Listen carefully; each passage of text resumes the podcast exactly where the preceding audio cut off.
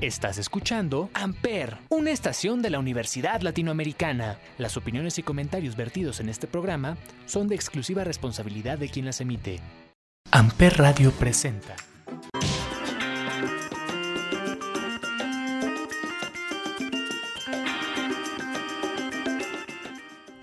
Hey, ¿qué onda amigos? ¿Cómo están? Espero que estén muy bien. Estamos en un nuevo mes y eso quiere decir nuevas noticias. El día de hoy les voy a hablar de una de las películas que más está dando de qué hablar en estos días y sus planes para una próxima serie, nuevas producciones de Netflix para México y la película protagonizada por un actor mexicano que fue aclamada en el Festival de Sundance. Yo soy Marco y esto es Corte y Queda.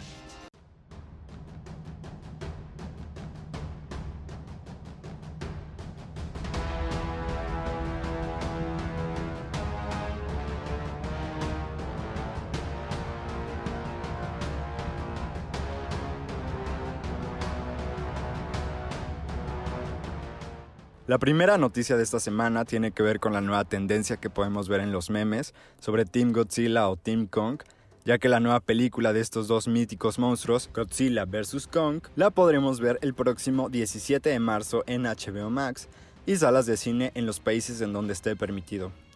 Esta será la continuación de Kong, la isla calavera, y Godzilla, el rey de los monstruos. Y el proyecto contará con actuaciones como la de Alexander Skarsgård, Millie Bobby Brown, Eiza González y Damián Bichir. Esta película eh, ya se había hecho en el año de 1962, pero creo que ahora con la tecnología que hay le pueden dar mucho más hilo a las escenas de acción y yo creo que va a quedar muy muy padre. Ojalá, ojalá ya estén abiertos los cines para ese entonces y podamos apreciar de esta historia llena de acción el próximo 17 de marzo.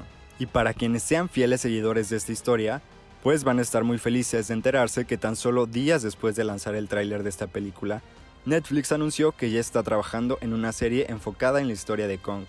La serie narrará cómo un grupo de náufragos buscan sobrevivir en uno de los lugares más inhóspitos de la Tierra, una isla llena de monstruos colosales entre los que se encuentran King Kong. Este será el segundo anime centrado en este personaje, pues en 1966 hubo una ficción japonesa de animación de King Kong, dirigida por Hiroshi Ikeda. Se espera que la serie se estrene a finales de este año por la plataforma de Netflix.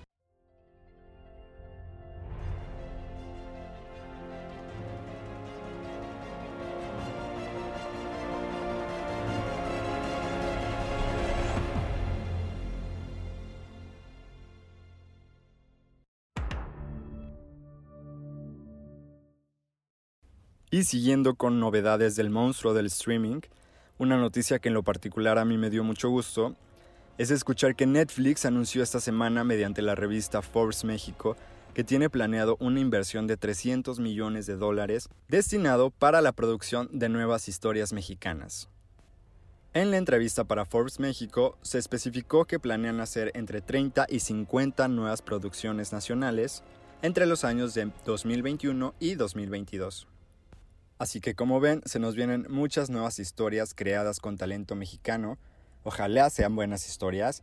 Y que bien por Netflix el que apueste por talento mexicano, que no es la única, ¿eh? ¿eh? como ya hemos podido ver, Amazon Prime también últimamente ha sacado producciones mexicanas y Disney Plus está también en el proceso de sacar nuevo contenido de la mano de actores como Omar Chaparro y Eugenio Derbez.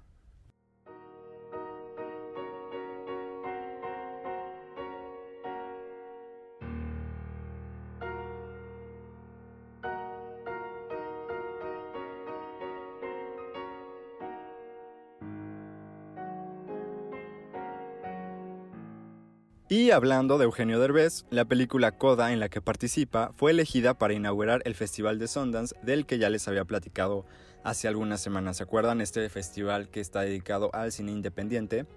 Pues al parecer esta película en la que participa Derbez tuvo muy buenas críticas, pues de inmediato fue adquirida por Apple TV para su distribución.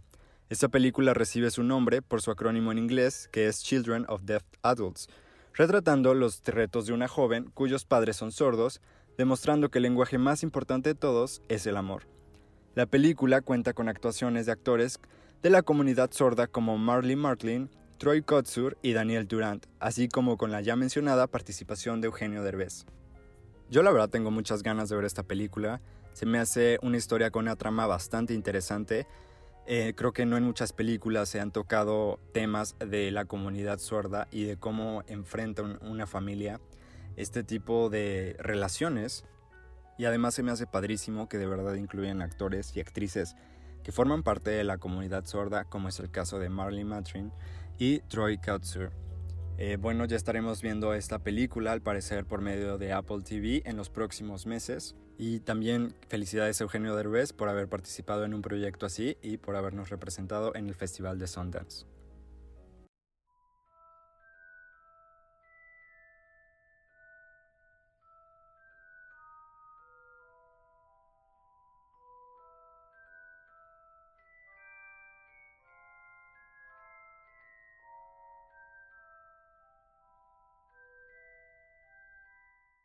Y bueno, la última noticia es que a pesar de que estos días existieron rumores que aseguraban que HBO Max se encontraba preparando una serie de la exitosa franquicia de Harry Potter, pues esta semana The New York Post eh, fue el encargado de desmentir estas especulaciones, pues de acuerdo a este medio, Warner, quien es la productora y dueña de todos los derechos de esta historia, no tiene contemplado desarrollar ninguna serie del universo de Harry Potter en ningún futuro cercano.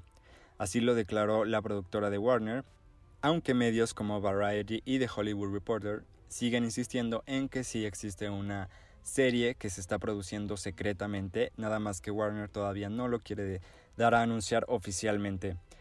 Así que mientras unos dicen que sí, otros dicen que no, no sabemos todavía, pero al parecer tendremos que esperar unos años más para ver si este proyecto se concreta o si solamente nos quedaremos con las ocho películas que conforman el universo de Harry Potter.